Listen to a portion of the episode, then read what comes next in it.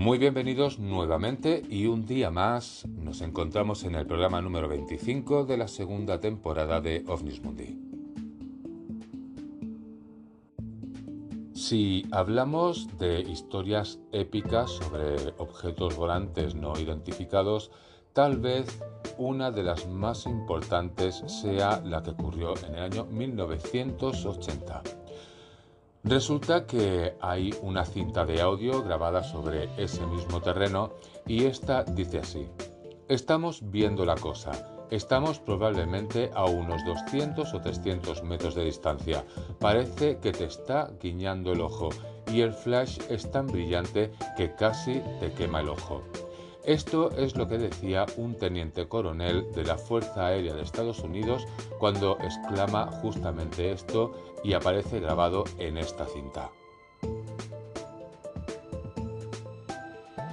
Si pensáis que este caso ovni se da en Estados Unidos por lo que os acabo de explicar, os diré que os estáis equivocando. En este caso nos tenemos que ir justamente hasta el continente europeo. Y si queréis saber más, probablemente este es el caso ovni mejor documentado en el mundo y el segundo después de Roswell en términos de popularidad. Hoy hablamos del incidente de Rendlesham Forest. Y después de comentaros todo esto, no perdemos mucho más tiempo y comenzamos programa.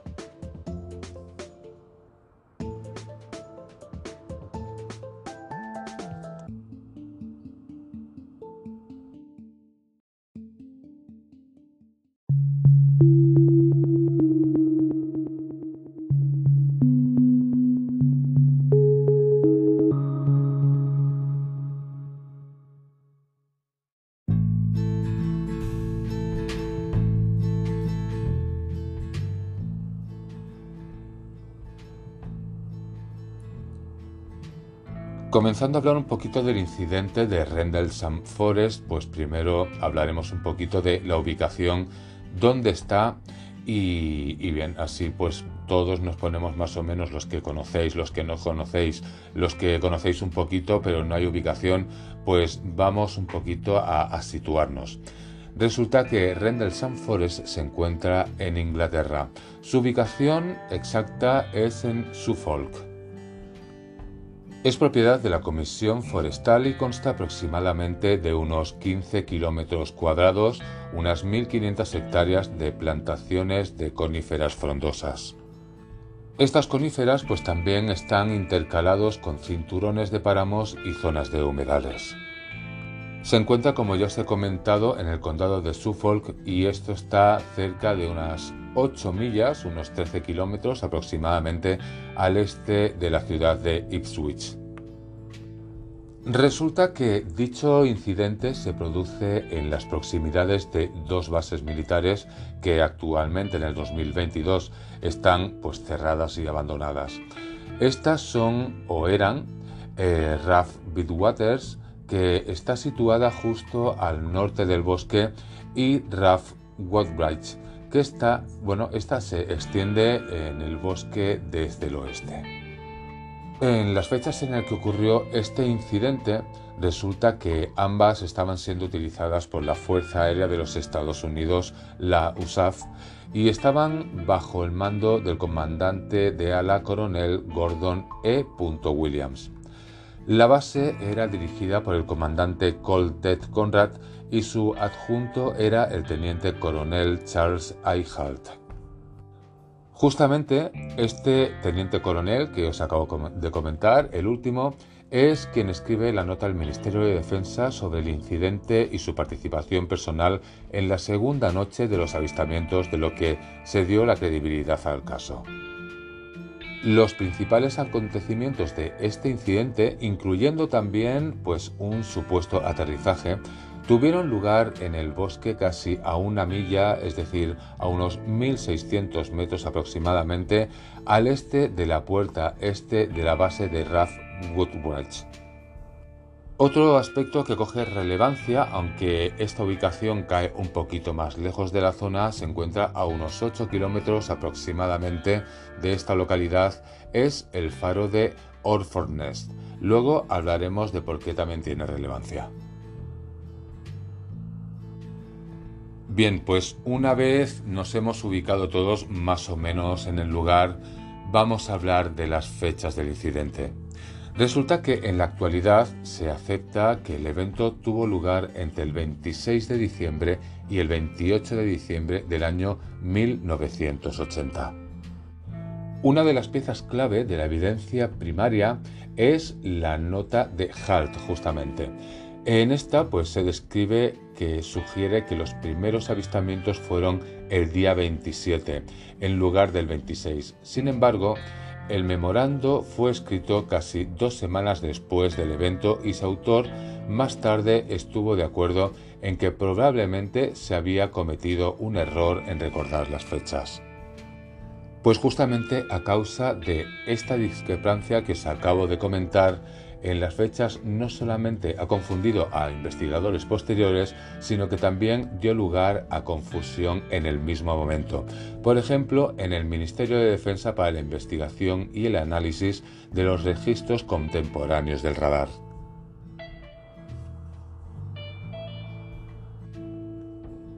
Bien, pues una vez comentado un poquito lo que es la ubicación de la zona y en las fechas donde aconteció este incidente, Ahora sí vamos a empezar hablando del incidente ovni y qué es lo que sucedió.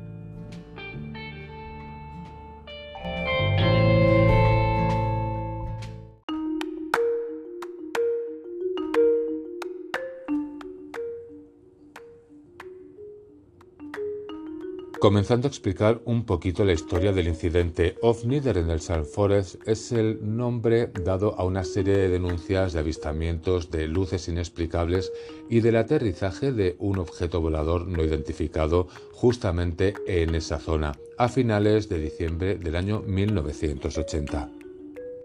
Tal vez sea el caso más famoso ovni que pudo haber sucedido en Gran Bretaña y figura entre los más conocidos acontecimientos ovni en todo el mundo. Pues como ya os he comentado antes, este incidente se ha comparado con el incidente ovni de Roswell en los Estados Unidos y se denomina comúnmente el Roswell de Gran Bretaña y el Roswell inglés. Resulta que tras el suceso, el Ministerio de Defensa de Gran Bretaña, el MDD, negó que fuera una amenaza para la seguridad nacional y afirmó que por lo tanto nunca se investigó como una cuestión de seguridad. Como siempre, las mentiras tienen las patas muy cortas, así que, pasado el tiempo, las pruebas indicaron que existía un importante dispositivo del Ministerio de Defensa sobre el tema y esto llevó a las quejas de un supuesto encubrimiento. Y si había que dar alas a las teorías de las conspiraciones, pues resulta que justamente esto haría que se interpretasen pues eh, esto como una parte o un patrón de supresión de información relativa a la verdadera naturaleza de los objetos voladores no identificados por parte de ambos gobiernos, el de Estados Unidos y el británico. Si en la mayor parte de estos casos se trata a los conspiracionistas de ver fantasmas donde no los hay, pues justamente este caso no sería uno de ellos. Resulta que cuando este expediente se da a conocer en el año 2001, este se convirtió en su mayor parte en archivos de la correspondencia interna y las respuestas de las preguntas del público. Pues todo esto es su historia inicial, pero vamos a los acontecimientos y así vamos desgranando un poquito y qué se encontró o qué se observó aquel día. Y para eso nos vamos a ir al día 26 de diciembre de 1980 para empezar hablando de qué ocurrió ese día. Resulta que a las 3 de la madrugada de este día, del día 26, una patrulla de seguridad cerca de la puerta del este de la RAF Woodbridge informa acerca de ciertos objetos voladores no identificados. Pues los militares inicialmente pensaron que se trataba de un avión derribado, pero al entrar en el bosque para investigar vieron una gran cantidad de extrañas luces en movimiento a través de los árboles. También se observaría una luz brillante de un objeto no identificado, pues poco después de las 4 de la mañana fue llamada a escena la policía local, pero se informó solo que las luces que se podían ver eran las del faro de Orford Ness, a algunas millas de distancia de la costa. También algunos de los aviadores afirmaron haber visto un objeto metálico cónico suspendido en una niebla de color amarillo. Este estaba cernido sobre un claro en los árboles con un palpitante círculo de luz azul y roja, pues un testigo afirma haber visto un tren de aterrizaje triangular bajo el objeto. Si esto no era suficiente, los militares afirmaron además que el objeto parecía claramente consciente de su presencia y se alejó de ellos, obligándoles a darles caza. Posteriormente, estos militares se habrían encontrado en un estado de aturdimiento. Algunos informes afirman que los animales de granja y domésticos se mostraban en un estado de miedo y de pánico. Transcurrida la noche y después de haber amanecido, en la mañana del 26 de diciembre, los militares regresaron al lugar del hecho donde el objeto cónico se había visto y encontraron tres pequeñas impresiones en un patrón que era triangular así pues como quemaduras y ramas rotas de árboles cercanos. A las diez y media de la mañana la policía local fue llamada de nuevo y esta vez para ver las impresiones sobre el terreno, que pensaban que podrían haber sido hechas por algún tipo de animal.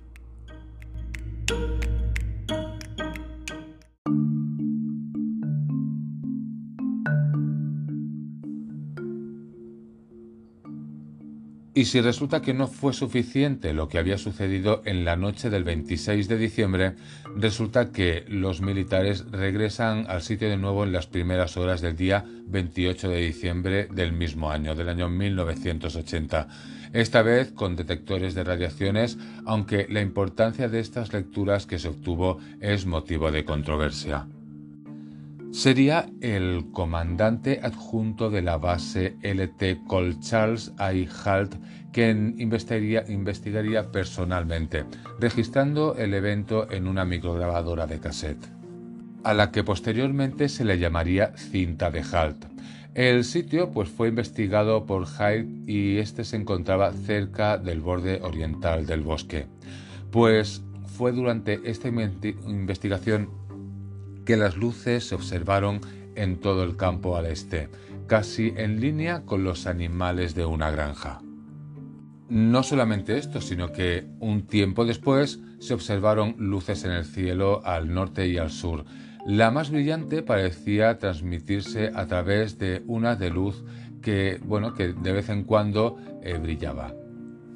Hay quien aduce que el incidente fue registrado en un vídeo que actualmente posee la USAF, pero resulta que esta cinta, si realmente la tienen, no se ha hecho pública.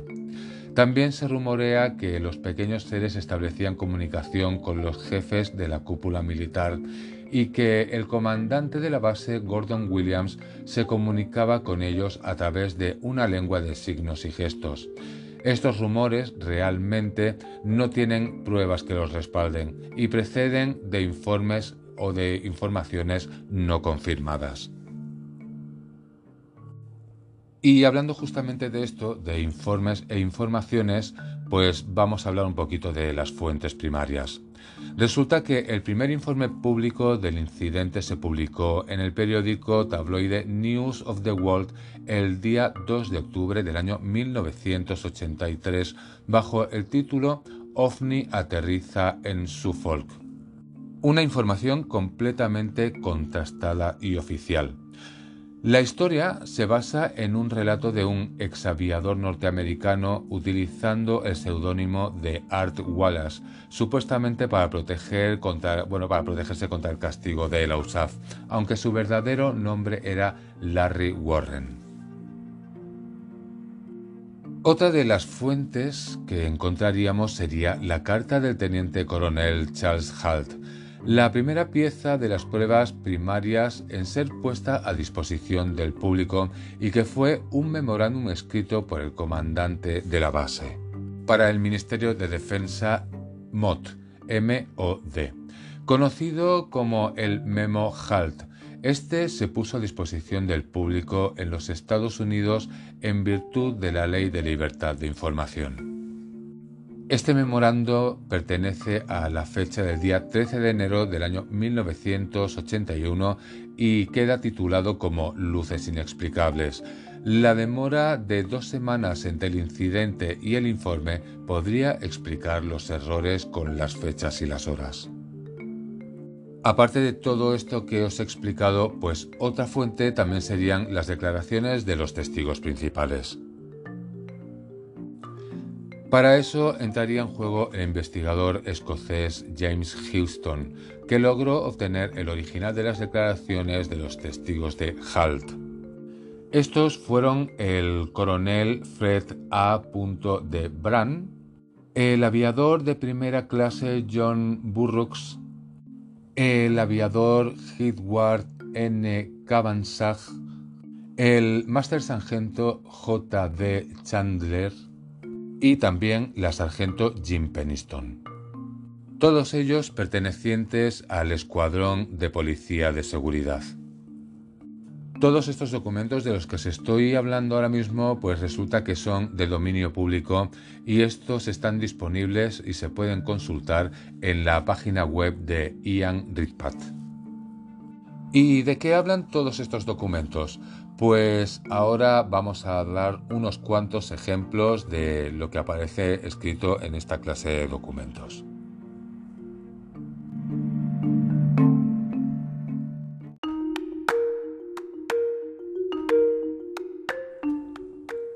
¿Y de qué hablan estos documentos? Pues resulta que estos documentos describan los avistamientos de extrañas luces. Por ejemplo, Penninson afirma que una gran luz de color amarillo brillante se emitía por encima de los árboles en el centro de la zona iluminada directamente al nivel del suelo. Hubo una luz roja parpadeante a intervalos de 5 a 10 segundos y una luz azul que era en su mayor parte constante. Otro de los testigos, como por ejemplo fue Burroughs, informó de ruidos extraños, pues explicaba que era como una mujer gritando y también que se puede oír a los animales de granja haciendo un montón de ruido. Resulta que la casualidad también haría que el mismo teniente coronel Hart oyese el mismo ruido dos noches más tarde. En una entrevista concedida al canal CNN del mes de enero del año 2008, comentó que el ganado en todo el granero parecía estar enloquecido. Sin embargo, otras fuentes escépticas informaron que no había animales en las granjas cercanas. Conociendo posteriormente esta información, entonces se optó que tal vez este ruido podría haber procedido de los ciervos salvajes del bosque, los cuales son conocidos por su fuerte chillido cuando se ven amenazados. Burroughs también afirmó lo siguiente. Hemos podido ver un rayo de luz dar la vuelta, así que nos fuimos hacia ella seguidos durante alrededor de dos millas, unos tres kilómetros aproximadamente, antes de que pudiéramos ver que era procedente de un faro. Otro de los testigos, que es eh, Peniston, resulta que es la única que identifica positivamente como un objeto mecánico la fuente de las luces. Afirma que fue en un radio de 50 metros del objeto y que era definitivamente de naturaleza mecánica. Peniston ha mostrado en la televisión un cuaderno en el que afirma haber hecho en tiempo real notas y bocetos del objeto. Pues resulta que en este blog de notas lo que aparece encabezado es la fecha del 27 de diciembre y la hora las 12 y 20, lo que no concuerda con la fecha y hora determinadas por los otros testigos del encuentro. Peniston, aparte de esto, también alega que vio el objeto en otro lugar de, aterrizaje que el investigado por LT Colhalt, mucho más cerca de Woodwright Ruff. Y es que todos estos testigos de los que os he hablado Resulta que permanecieron tranquilos debido a su experiencia y creen que han sido testigos de algo como la expresa Brand, fuera del ámbito de toda explicación normal. Después de todos estos testigos, algunos investigadores han afirmado que el personal del portón Down Redelsam visitó en 1980 Redelsam Forest después del incidente OVNI. Sin embargo, no se han presentado pruebas y parece que hay confusión con otros presuntos incidentes OVNI. También Lord Hill Norton lo solicitó en ese momento al gobierno y decía, ya sea que tengan conocimiento de cualquier tipo de participación de sección especial en la investigación del incidente OVNI de Redelsam Forest, HL 303 de 1980. En este caso, la baronesa Simmons de Bernheim respondió que la División Especial de Oficiales pueden haber sido conscientes del incidente, pero no han mostrado ningún interés a menos que haya pruebas de una amenaza potencial para la seguridad nacional. Dichos intereses no parecen haber sido demostrados.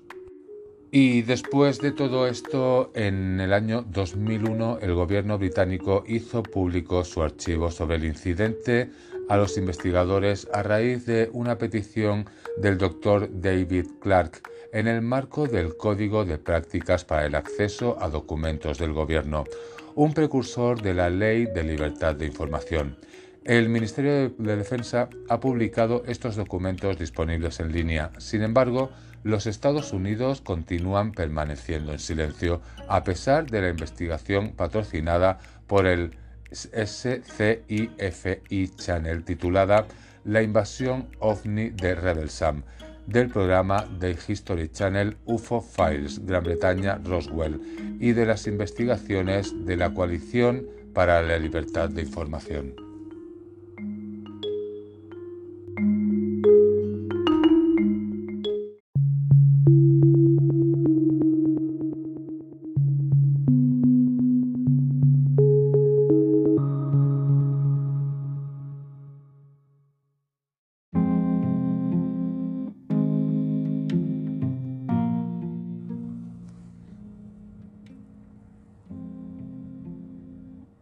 Bien, pues ya hemos entrado, como habéis escuchado, la música que da paso a la segunda parte del programa. No vamos a cambiar el tema, seguimos con el mismo, pero en este caso sí que vamos a cambiar el aspecto de todo esto. ¿A qué vengo a referirme? Pues que ahora vamos a hablar justamente de los retractores que hablan de este incidente. Y es que si en la primera parte hemos hablado del suceso y de todos sus testigos, en esta segunda parte también vamos a hablar de documentos, en este caso empezando por el registro policíaco de Suffolk. Y es que Suffolk Constabulary tiene un registro de la fecha del 26 de diciembre del año 1980.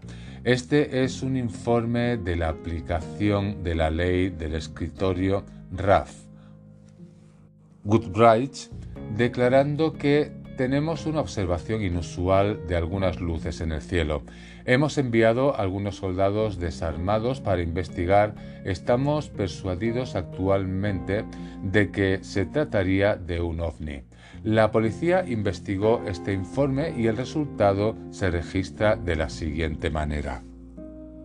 Resulta que el control de tráfico aéreo de West Drayton no tenía conocimiento de las aeronaves informes recibidos de los fenómenos aéreos en el sur de Inglaterra durante esa noche. En este archivo aparece que en la búsqueda de la zona hay, bueno, es completamente negativo, es decir, no hay nada. El fenómeno aéreo probablemente se refiere a la reentrada de la atmósfera terrestre del satélite ruso Cosmos 749, que fue ampliamente vista en el sur de Inglaterra en la tarde del 25 de diciembre de 1980. Una carta en el archivo policial señala que uno de los policías regresó al lugar a plena luz del día, porque él había perdido algo. Entonces lo que comunica es que no había nada para ser visto y sigo sin estar convencido de que el suceso fuese real. El área inmediata fue barrida por poderosos haces de luz de un faro de aterrizaje en Rath Bitwaters y del faro de Orford Nice. Aquí pues sigue dando su explicación. Eh, sé por experiencia personal que por la noche, en determinadas condiciones meteorológicas y condiciones de niebla, estos haces de luz son muy pronunciados y desde luego causan extraños efectos visuales. Una exploración del informe está disponible en el sitio web de Suffolk Constabulary. Aparte de todo esto, pues también los escépticos tienen su punto de vista, claro está. Resulta que Jim Peniston y John Burroughs han investigado la actividad de forma amateur. Sin embargo, hay una gran incoherencia en entrevistas separadas de Jim Peniston y John Burroughs. Y es que resulta que el 9 de noviembre del año 2007, Larry Kings, eh, bueno, pues entrevista a Jim Peniston que alegó que hizo en 45 minutos una investigación a fondo de la nave sobre el terreno, registró la actividad y tomó fotos de la citada nave. Sin embargo, en una entrevista en el programa de Robert Stack, Misterios sin resolver, John Burroughs describe que después de encontrarse de repente con la nave sobre el terreno, todos caímos al suelo y la nave se elevó sobre los árboles. Es decir, que hay pues unas incoherencias ahí que no cuadran para nada. Si esto ya era un punto en contra, el divulgador científico Ian Ridpath investigó el incidente en el año 1983, inicialmente por la BBC. El día 5 de enero de 1985 escribió un artículo para The Guardian que hizo mucho para desacreditar los testimonios de los avistamientos de ovnis de Rebel Sun. Pues Ridpath pregunta al guardia forestal local Ben Stuckerte acerca de esta luz y este le indicó que se originó cerca de un faro que, como se ve desde el borde del bosque, parece situarse ligeramente por encima del suelo y parece moverse cuando los testigos se trasladan. Aparte de esto, si un ovni se hallara presente, los aviadores debían haber presenciado una segunda fuente de luz en la misma línea de visión. En la cinta HAL se puede oír una llamada no identificada del aviador y que dice no es nuevo, ahí está, con un intervalo de 5 segundos, la misma frecuencia con que el faro de Orford Ness parpadea. A pesar de una reclamación en el History Channel en la serie UFO Hunters en 2008 sobre que el haz del faro no puede ser visto desde dentro del bosque, hay pruebas en vídeo y testimonios del guardia forestal local Vince eh, que confirma que siempre ha sido visible.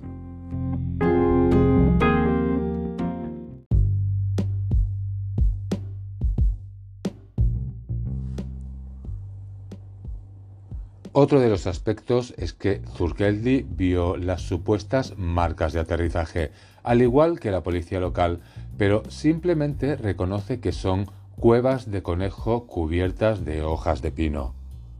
Estas fotografías de la USAF de las marcas descubiertas por la investigadora Georgina Bruni fueron enviadas al Ministerio de Defensa de Lord Hill Norton en el año 2001 y liberadas en virtud de la Ley de Libertad de Información en, el año 2007. Por otra parte, las supuestas marcas de quemaduras en los árboles eran en realidad cortes de hacha producidos por los civicultores. Así, esto indica que estos árboles estaban listos para ser talados. Para hacer más difícil la aceptación del presunto avistamiento ovni, un meteoro casi tan brillante como la luna llena fue descubierto en el sur de Inglaterra exactamente en el momento en, que los informes iniciales del aterrizaje de un brillante objeto en el bosque, según el doctor John Mason, eh, bueno, pues que recoge informes de avistamientos de meteoritos de la Asociación Astronómica Británica. Otra supuesta prueba crucial para la evidencia es la interpretación de los niveles de radiación en el área. Se oye claramente la cinta de Holt, expertos del Centro Nacional de Protección Radiológica del Reino Unido, la NRPB, han señalado que el equipo utilizado para esta medición no tenía por objeto medir la radiación de fondo y por tanto las lecturas en el extremo inferior de la escala de medición no tienen ningún sentido. Ante todas estas evidencias que van pues echando abajo un poquito lo que es esta observación, resulta que se da al final una de cal y otra de arena. Pues resulta que Stewart Campbell propone una explicación alternativa. Está de acuerdo con la explicación de que, este incidente comenzó con el avistamiento de una bola de fuego, que fue interpretado por los guardias en la base como la caída de un avión en llamas en el cercano bosque. Se puede decir que, de hecho, esta caída habría sido a cientos de kilómetros de distancia sobre el Mar del Norte. Campbell sostiene que el objeto visto posteriormente por Holt y sus hombres en su expedición nocturna era el Shipwash Lightship y que la supuesta nave espacial era en realidad alguno de los planetas brillantes. Campbell es crítico en su estimación de la capacidad de la USAF y de su equipo. Otra teoría que también se baraja es que el incidente fue una falsa alarma. La BBC informó que un ex policía de seguridad de Estados Unidos, Kevin Conde, reivindicó la responsabilidad por la creación de extrañas luces en el bosque al conducir un vehículo de la policía cuyas luces había modificado. Igualmente, Conde ha retirado la reclamación de que fuera responsable del incidente. Y dice así, creo que realicé mi truco durante un ejercicio. Nosotros no tuvimos ejercicios durante las vacaciones de Navidad, cuando se produjeron los avistamientos de ovnis. Ese es un fuerte indicio de que mi truco no es la fuente de este incidente específico. Hasta ahí es lo que comunicó, pero sin embargo sigue siendo posible que las luces de color vistas en el bosque en la primera noche del incidente se debieran a una falsa alarma por un autor que nunca se ha presentado. Por último, otra de las causas que podrían haber creado esta confusión y según pues otras explicaciones sería que el incidente ha sido incluido, bueno, podría haber sido incluido por un satélite espía soviético derribado en un accidente nuclear. Y después de todo esto que os he explicado, solo queda una cosa más. Os la voy a poner ahora para que sepáis de qué va lo siguiente.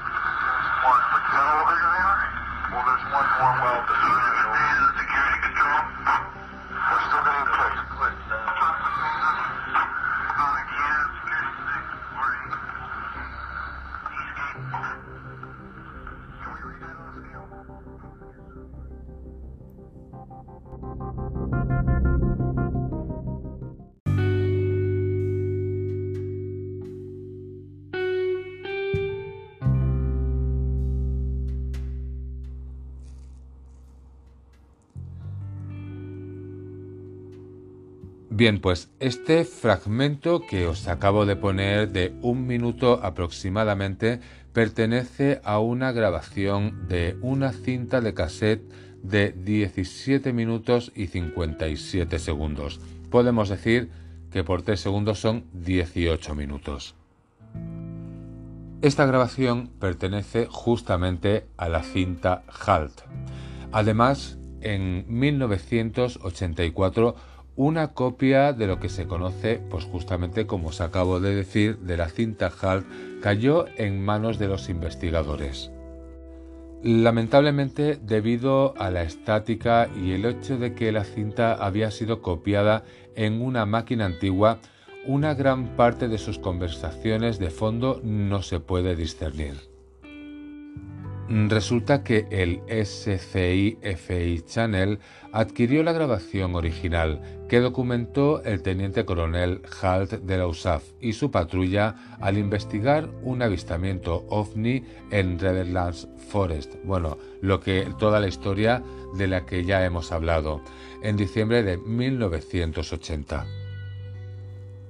Pues resulta que con esta cinta que podéis encontrar, bueno, pues en YouTube o incluso en la página oficial donde se cuenta esta historia, resulta que es verdaderamente curioso que, bueno, como ya os he comentado en la primera parte, pues hay una serie de testigos que son unos cuantos, luego vienen pues todos los retractores demostrando que se habían equivocado, pero resulta que esta cinta en concreto, que es una, una, evidencia bastante, es decir, de bastante duración, porque 18 minutos es bastante duración, pues resulta que revela mucho más que conversaciones. Lamentablemente hay sonidos y charlas de fondo que podrían no ser oídos por la mala calidad de una cinta del año 1984. Pues justamente esta cinta también ha sido transcrita por el, por el investigador Ian Ritpat, que incluye, como os he comentado, pues un enlace a una descarga de audio. Y justamente con esta cinta que os he comentado y que sería capaz de echar atrás y de tirar por tierra muchas de las teorías de los escépticos, porque aquí por parte y parte eh, se podría decir que unos por un lado y otros por el otro, pues resulta que esta cinta, si la queréis llegar a escuchar en YouTube, también podéis sacar vuestras propias conclusiones. Y como ya falta poquito para que lleguemos al final del programa, esta última parte vamos a hablar de Redelsam Forest a día de hoy. Pues resulta que la tala de los bosques de Redelsam Forest en los que se ha visto el ovni ha hecho que el bosque se vea muy diferente. La gran tormenta del año 1987 causó una gran destrucción de los árboles y la Comisión Forestal emprendió un programa masivo de replantación. Sin embargo, algunos de los lugares asociados con el supuesto incidente están todavía bien definidos y la Comisión Forestal ha marcado un sendero que se llama el OVNI Trail para senderistas, que incluye los principales lugares como el claro pequeño donde el objeto supuestamente aterrizó. Al comienzo del sendero OVNI existe una gran forma triangular de metal, Cuenta con un mapa del bosque con indicación clara de los ovni y el sentido y el sendero, perdón, ofrece un relato básico de lo que ocurrió en 1980, aunque resulta que esta fecha es errónea para la observación inicial. Pues os voy a leer lo que dice ese cartel y con eso ya nos vamos para el final del programa. En diciembre de 1980 se produjeron varios avistamientos de ovni en Redelson Forest. Muchos piensan que estos misteriosos acontecimientos son los incidentes ovni más importantes que hayan ocurrido en el Reino Unido. Durante la noche del 26 de diciembre, un residente de Subburne, un pueblo a unas 6 millas, unos 10 kilómetros, al noreste de Redelson Forest, informó de una misteriosa forma, como un hongo en el cielo, por encima de su jardín. Más tarde, esa misma noche, dos policías de la USAF en la puerta de este de la base de RAF Woodbridge observaron también luces inusuales en el bosque y les dio permiso para investigar lo que informaron y fue bastante extraño. En esta época se encontraba en pleno apogeo la guerra civil, la guerra fría y debido a la delicada situación militar del momento, el incidente fue notificado oficialmente a las autoridades militares del comandante adjunto de la base, teniente coronel Charles Hult de la USAF. No hay, por supuesto, prueba tangible de un ovni sobre el terreno. No se encontraron desechos, aparte de las últimas ramas rotas de las copas de los árboles. No obstante, podemos juntar entre transcripciones y grabaciones que se tomaron en el momento una intrigante escena. Hasta aquí es la última parte, con lo cual hasta aquí vamos al final del programa.